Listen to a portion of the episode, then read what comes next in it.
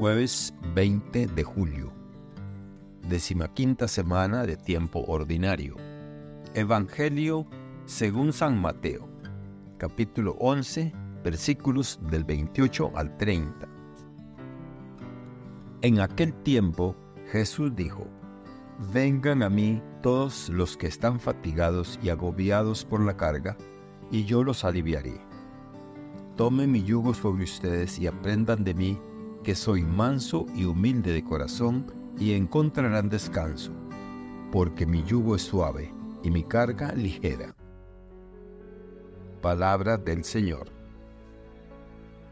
Gloria a ti, Señor Jesús. Reflexión. Nos encontramos con dos textos ricos en significado que invitan a la contemplación de la naturaleza de Dios y nuestra relación con Él tanto el Éxodo como Mateo. En ambos textos se nos ofrece un retrato de Dios como un ser compasivo que invita a su pueblo a un descanso y liberación profundamente necesitados. En el relato del Éxodo narra el momento crítico en el que Dios se revela a Moisés por su nombre divino, Yo soy. Esta declaración transmite la inmensidad del ser de Dios, un Dios eterno y trascendental, pero también inmediato y presente. Además, en su promesa de liberación para los israelitas, Dios se revela como un Dios de acción, un Dios que ve, escucha y responde al sufrimiento de su pueblo. Dios no es un espectador pasivo del sufrimiento humano, sino un participante activo en la búsqueda de la justicia y la liberación. Por otro lado, en el pasaje de Mateo se nos presenta una invitación de Jesús que resuena con compasión y comprensión. Jesús, al conocer las cargas que la vida puede imponer, extiende una invitación a aliviar nuestras cargas. Venid a mí todos los que estáis cansados y agobiados, y yo os daré descanso.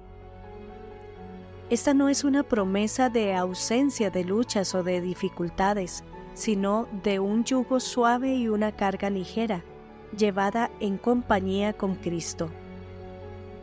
Ambos textos nos llevan a reflexionar sobre cómo Dios interactúa con nosotros en nuestras propias vidas.